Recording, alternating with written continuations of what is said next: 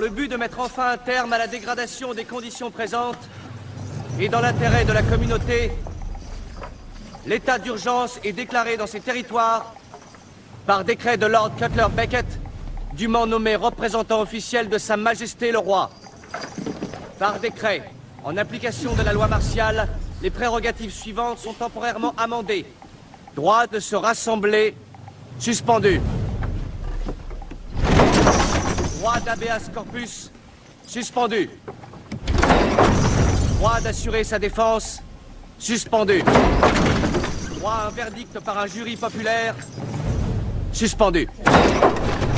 Par décret, toute personne jugée coupable de piraterie ou aidant une personne coupable de piraterie ou s'associant à une personne coupable de piraterie sera condamné à être pendu par le cou jusqu'à ce que mort s'en suive.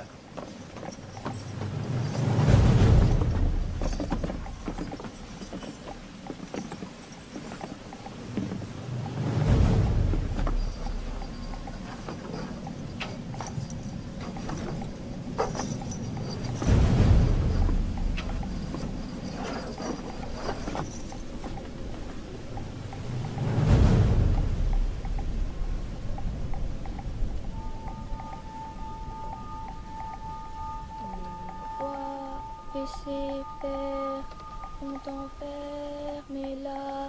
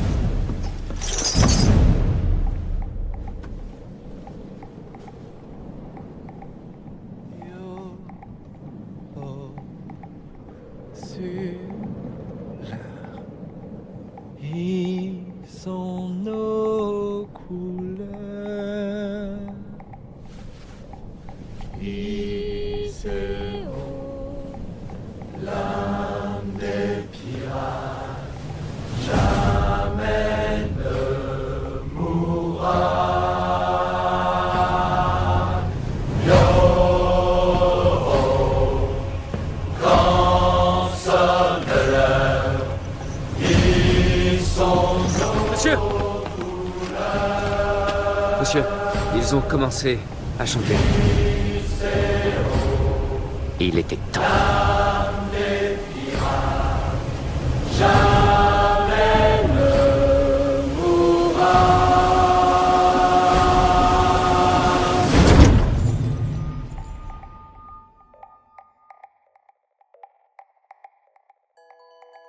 Bienvenue dans Work in Progress, épisode 8 et ultime épisode. Vous aurez certainement reconnu l'intro du troisième volet de Pirates des Caraïbes. Pirate de piratesse, soit celui qui tente ou qui s'aventure. Pour comprendre la piraterie sans sombrer dans le romantisme hollywoodien, il faut remonter au XVIIe siècle et les prémices du capitalisme. Les monarchies européennes se partagent alors difficilement le nouveau monde, et, afin de ne pas engendrer de guerre totale, qui risquerait de se déverser aussi bien aux Caraïbes que sur le vieux continent, les différentes couronnes décident de faire appel aux flibustiers, soit des corsaires mandatés par les gouvernements, autorisés à piller les navires étrangers en contrepartie d'une commission sur les captures. La flibusterie, qui vit l'apparition de capitaines légendaires comme le célèbre Captain Morgan, eut son âge d'or dans les prémices du capitalisme mondialisé active en période de paix afin d'attaquer sans pavillon, comme en période de guerre pour venir en aide aux marines nationales. Seulement, les grandes compagnies commerciales comme la Compagnie des Indes, ainsi que les propriétaires terriens et d'esclaves, commencent à voir d'un mauvais œil ces pillages légaux qui entravent le commerce. Au fil des guerres, les flibustiers sont de plus en plus encadrés, hiérarchisés, et les écarts de richesse se creusent entre les matelots et les capitaines. Le capitalisme devient peu à peu le système économique fort. Des traités sont signés entre les différentes couronnes européennes, la traite des esclaves s'accélère et la promesse d'une vie meilleure met à marche forcée des milliers d'ouvriers européens qui désenchantent rapidement. Les conditions de la classe ouvrière, dont font partie les marins, se dégradent. ceux-ci sont sous-alimentés, déconsidérés. Le XVIIIe siècle connaît alors l'âge d'or de la piraterie. Plus question d'allégeance à telle ou telle monarchie. Ceux que l'on désigne comme ennemis de toutes les nations sont épris d'indépendance, de justice et de liberté. Les marins se révoltent et arborent comme pavillon le Jolly Roger. Les capitaines sont déchus. À présent, sur nombre de navires, les décisions deviennent collectives, les officiers élus et le partage du butin égalitaire. La piraterie est donc une somme de mini-révoltes d'une classe bafouée qui, comme leurs oppresseurs, ont décidé de prendre leur part dans ce nouveau monde capitaliste.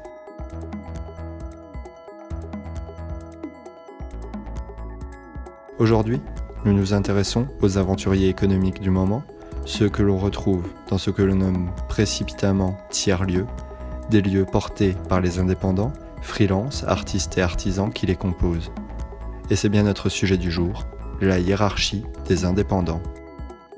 Comme les corsaires du XVIIe, à qui on promettait indépendance et opulence, et qui finalement étaient subordonnés et désavoués au point de devenir pirates. Car finalement, hier comme aujourd'hui, l'indépendance n'est-elle pas un leurre dans une société où tout est hiérarchisé, une société qui a horreur de l'horizontalité? Pour répondre à ces questions, nous interviewons Polo, sérigraphe subversif, plus connu sous le nom de Charles-Henri de la Fenge, loin de la particule de noblesse ou alors d'une noblesse d'âme, épris d'indépendance, de justice et de liberté. Le mieux resterait encore de s'interroger.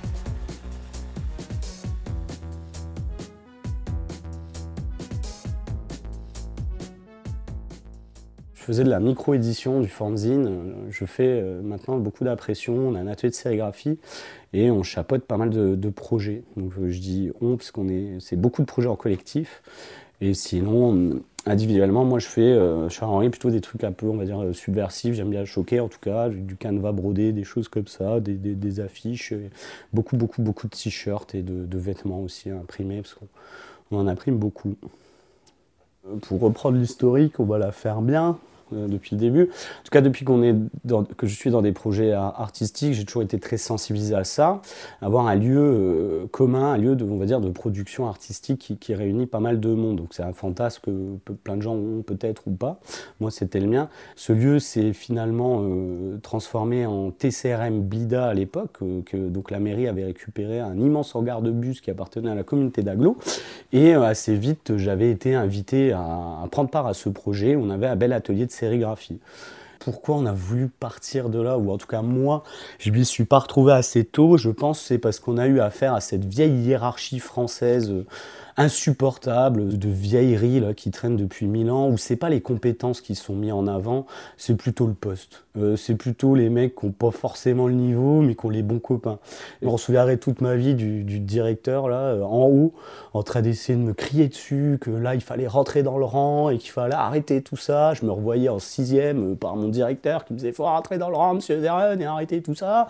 Et je me dis mais qu'est-ce qui a changé depuis l'époque? Qu'est-ce que ces gens sont risibles? Et en plus en descendant les escaliers, tu te dis putain j'ai juste jeté une gomme sur un mec. Et, tu vois, et là, j'avais juste écrit un truc sur Facebook qui était pour très méchant. Quoi. J'avais dit, ouais, les gars, euh, c'est pas cool qu'il n'y ait que de la bière euh, industrielle et pas de bière artisanale à l'événement du, de Blida. Je crois que c'était de l'ordre là. Quoi. Donc la fusillade. Euh, voilà. Hein. Ça a caché d'autres problèmes dans la forêt, mais voilà. Ce qu'on faisait et la pertinence de ce qu'on faisait, c'est moins important. Voilà, c'est la façon de bien se conduire et d'accepter de faire des choses, ou au moins d'accepter de fermer sa gueule, pour le coup. Voilà, et ça, ça n'a jamais été bon. Pour nous, euh, on ne l'a jamais fait en tout cas. Maintenant, je vous redis, hein, c'est quelque chose qui est propre à la France et son fonctionnement. Je pense que quelqu'un qui est bon et qui a des compétences fonctionnera mieux dans un pays malheureusement libéralisme. C'est que moi, toute ma vie à l'école, on m'a appris euh, ferme ta gueule, dis rien, fais pas des trucs différents. Donc on a fait en gros toute notre carrière d'étudiant des trucs chiants de la primaire jusqu'à la fac, franchement. Hein. Et quand on arrive à Blida, on se retrouve dans le même procédé où il faut pas proposer des trucs, tu peux rien montrer, rien offrir. Donc on te rapprend, ferme ta gueule. Et dans ces endroits-là, c'est assez fou parce qu'on dit aux gens, vas-y, innove. Invente des trucs. Mais c'est pas en ayant une carrière ou des études toute ta vie, on t'a appris à pas aller voir ailleurs, qu'on va être innovant et inventer des choses. On va juste forcément avoir un, schéma de suivre comme ça. Et ça, c'est compliqué. Et quand nous, on a commencé notre nouveau lieu, on se disait à quel moment on est pertinent parce qu'on invente des nouvelles façons de travailler, des choses qui justement nous, nous. C'est compliqué dans des pays comme la France, qui sont vraiment vieux et vieillissants, et euh, ça se retrouve mieux dans d'autres pays pour moi, sont plus de l'ordre du libéralisme, malheureusement. Mais, mais en tout cas, il faut déverrouiller ces trucs-là. Donc à un moment, on a dit stop. On a arrêté de, de- travailler directement avec la structure pour se concentrer sur nos projets. Et là, en fait, on a commencé à arriver dans un cercle où euh, on était mis de côté de manière générale. Quoi. On n'a pas compris l'intérêt vers lequel on allait. À un moment, on était des petits singes à qui on venait voir l'atelier en disant Vous allez voir, ici, c'est des foufous. C'est vite dit on va, on va se barrer de là. On a des grosses envies, on est jeune, on est motivé. Ce qui ce qui je peux comprendre pour d'autres personnes, moins le cas. On n'était pas forcément euh, sur du pécunier, on s'en fout d'avoir du fric ou pas. La preuve, on n'en a toujours pas. Euh, c'est pas ça qui était moteur de notre vie. Donc, on s'est dit Franchement, c'est pas pour s'y retrouver, cassons-nous. quoi. Partant de là, on n'avait pas envie de laisser tomber euh, cette idée on a remonté un lieu dans un hangar de 880 mètres carrés, plutôt euh, mal famé, qui s'appelle maintenant Château 404. La- L'intention est toujours la même, c'est-à-dire on y a nos ateliers, on y travaille, on y bosse à temps plein, mais aussi on y diffuse, donc on a un lieu de diffusion qui nous permet euh, forcément de faire venir pas mal de projets, de créer un petit réseau comme ça, et surtout en dernier on s'y amuse et on s'y amuse beaucoup. Ça c'est les trois, trois thèmes qui nous sont chers, et du coup on a réuni ça dans ce projet qui devrait d'ici trois mois, six mois, soit s'arrêter, soit euh, exploser dans un nouveau euh, projet, donc plus grand, 1700 mètres carrés, plus de structure, enfin voilà. C'est courageux de partir comme ça, oui, c'est le courage du mec qui dit euh, je veux pas le lago d'or quoi. Et quand je veux dire le lago d'or, pour moi, soyons logiques, hein, ce- c'est quand même plus euh, du réseau, de l'ouverture, enfin c'est quand même sur le travail que, nous on, s'émancipe peut-être, ou on a en tout cas euh, l'espoir de le faire. Donc ce que nous on n'a pas enlevé, qui sont encore nos valeurs, c'est d'être des gens polis, honnêtes et justes. Et ça, en fait, ça amène pas non plus, mine de rien, à ce que ça fonctionne. C'est vrai qu'on est plus dans un système, encore une fois, de complaisance, on est plus dans un système de, de piston, on va aider les projets des copains. En tout cas, c'est pas comme ça qu'on voit le monde, c'est pas comme ça qu'on voulait créer notre projet. Euh, Qu'est-ce qui m'attire dans les tiers-lieux? C'est compliqué parce que le tiers-lieu, pour moi, c'est comme dire ah, pourquoi tu fais du do-it-yourself. Le terme, il est déjà pourri. Le premier lieu, c'est la maison. Deuxième lieu, c'est le travail. On voit que la courbe s'inverse. On va bientôt passer plus de temps au travail qu'à la maison. Et le troisième, c'est le loisir, en gros, quelque chose comme ça. Le tiers-lieu, c'est un mix des trois. Donc nous, on le retrouve bien chez nous. Maintenant, est-ce qu'on doit l'expliquer? Non. Euh, comme on disait souvent, nous, au château, on essaye de faire une utopie. Voilà, pas plus, pas moins. Euh, L'utopie là, elle est réelle chez tout le monde. Comment arriver au boulot, que ce soit méga fun, qu'on s'éclate et que claque En fait, on a juste bossé comme on aimerait bosser, quoi. Et au boulot, encore une fois, et bon, je suis, peut-être privilégié là-dessus, moi ça va. Je pense que les gens s'éclatent pas. Et on se fait chier donc d'un bout à l'autre. Et ça, c'est insupportable. Et nous, l'idée, c'est au moins de se dire bon, on est trentenaire là, euh, la vie, elle est pas très fun. Je sais pas si vous avez lu, le livre qui parle du réchauffement climatique, mais l'avenir, il pue la merde. Il y a tout qui pue la merde. Et en plus, faut qu'on se fasse chier au boulot. Bah, nous, on n'a juste pas accepté ça. De là à avoir dit oh, vous avez créé un tiers-lieu, bon. Ouais, je me souviens avoir rencontré beaucoup de gens, euh, dans des institutions ou de l'autre qui sont venus au, au château. Ils ont dit bon, c'est pas Byzance, le bâtiment il est pourri. Mais putain, vous êtes bien quoi. En fait, on a réussi à faire en sorte que tout le reste qui faisait que c'est chiant, donc le fait que ce soit mal, mal isolé, que le bâtiment soit vétuste, tous ces trucs-là en arrière-plan. Donc ça c'est plutôt cool, mais on l'a fait presque naturellement. Peut-être que c'est là où c'est politique. Euh, c'est comme quand à la grande escroquerie de Noël, on prenait le micro pour raconter aux enfants que euh, bientôt il y aurait plus de pingouins, qu'il fallait pas trop s'attacher aux pingouins, euh, enfin ce genre de vanne. Il y a une personne qui était choquée en disant mais qu'est-ce que je fais ici, moi je m'en vais. Mais en fait les potes nous ont dit on va peut-être un peu trop loin, il y a des gens qui se barrent. Moi je me suis dit tu sais quoi, si on peut faire partir deux trois gens qui sont chiants, est-ce que c'est pas plus mal en fait, tu vois? Est-ce qu'on serait pas mieux? Donc on reste là-dessus. C'est pas non plus que du gras-gras, mais tu vois, au bout d'un moment, on se dit si on perd des gens en route, euh, quand on voit ce qu'on perd, c'est pas très grave en fait. Chacun fait ce qu'il veut de, sa vie, et j'ai rien contre les gens qui ont décidé de se faire chier à vie. Chacun fait ce qu'il veut. Voilà. Nous, si on peut juste ne pas trop les voir, au moins, euh, c'est mieux.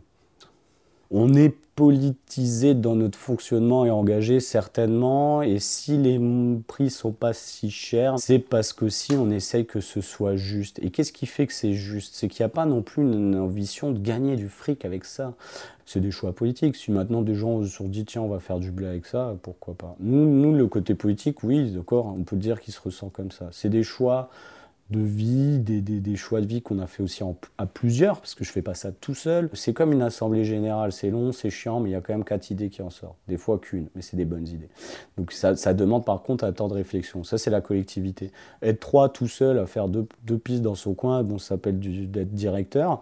Euh, quand tu es à plein et que tu as le temps de discuter avec tout le monde et que tu perds du temps parce que la discussion est plus complexe, bah, je pense que tu sors beaucoup plus de choses de ça. Et nous, à un moment, le débat et, qui avait été fait, qui était resté un peu en parce que malheureusement on était énormément pris euh, ces deux premières années, c'est de dire mais si on révolutionne pas par des nouveaux mots ou des nouveaux schémas la façon de faire, on va rien changer en fait. On va se retrouver dans les mêmes schémas. Donc là on avait bien sûr des, envies politiques peut-être, ou en tout cas des envies qui dépendent de valeurs pour faire changer les choses. On a rencontré des gens qui nous ont dit ouais, votre truc horizontal, là, on va vite arrêter, on va se remettre à la verticale, comme on sait bien faire en France, parce qu'ils étaient perdus. Ils nous ont dit votre truc, on comprend rien mais, mais, mais, mais, moi, je sais qu'on aura plus d'énergie, plus d'idées et plus de choses en fonctionnant comme ça. Et c'est ça qui fait aussi que ça donne un sens. Voilà. On dit, vous aimez pas le reggae. Paul Zeren, t'aimes pas le reggae au château, c'est pour ça que tu me fais pas jouer. Non, on fait des commissions groupes. Personne n'aime le reggae. Personne. Voilà. C'est pas moi tout seul. C'est pas vrai, c'est une blague, mais c'est ça. Et oui, j'aime pas le reggae.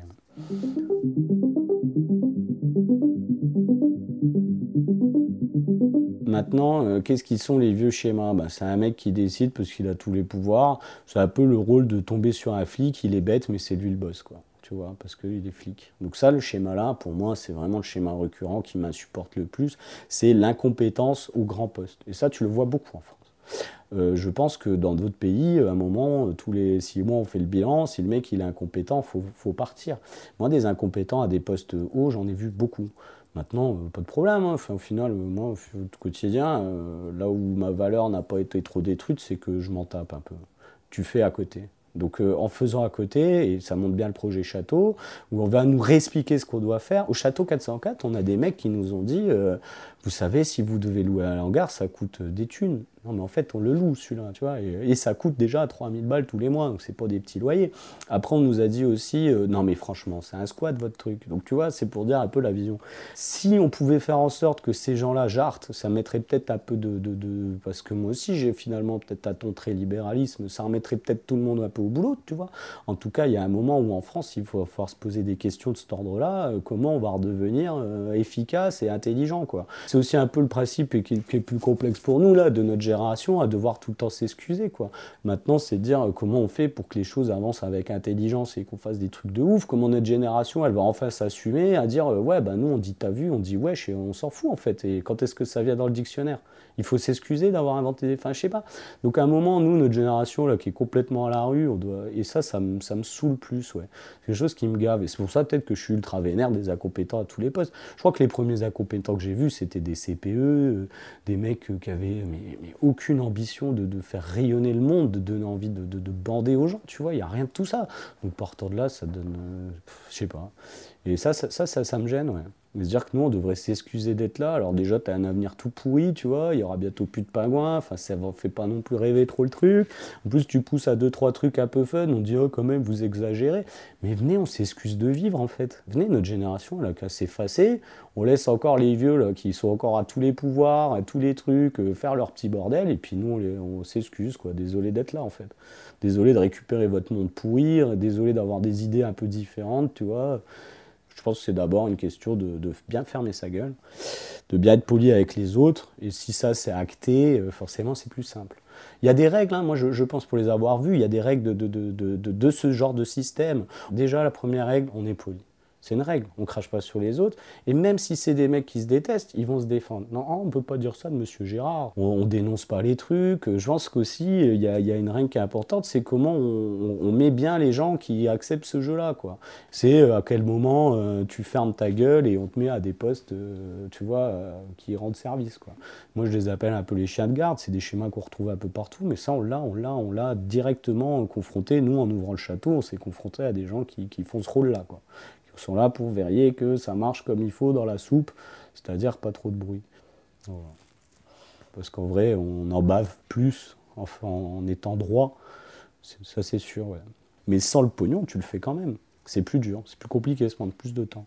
Et ça, c'est vrai. C'est pas des valeurs qu'on va te donner, c'est pas des trucs qu'on va dire, hé gros, euh, autre truc qu'on te dit pas en France qui est méga important. Mais t'as le droit de te casser la gueule. En fait, t'as le droit de faire six métiers dans ta vie.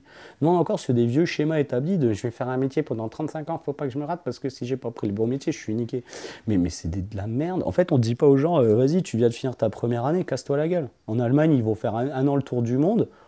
En France, tu dis ça, mais t'es fou, t'as pas fini tes études, ou tu, enfin, tu vois, faut être plus fort, faut être plus chaud et plus déterminé. On l'a vu, hein, c'est usant, mais en fait, ça marche. Et tenir tête, bah, c'est juste euh, être droit dans tes bottes, on a encore euh, plein d'espoir, tu vois, là, on discute euh, plus que ce qu'on aurait dû.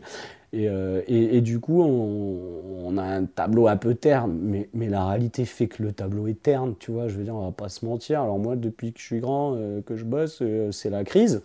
ça fait 10 piges. Je sais pas où elle est, la crise, hein, parce que ça va bien, tu vois, tout le monde va bien, mais c'est la crise. Les pagouins, ils sont en train de clacos.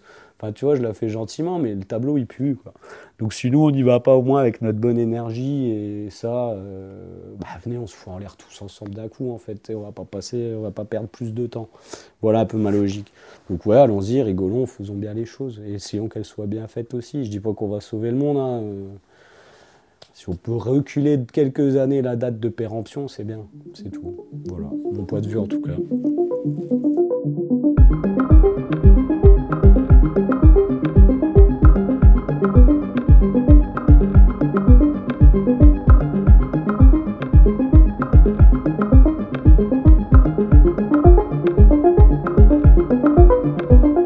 Merci d'avoir écouté Work in Progress, ultime épisode pour cette saison.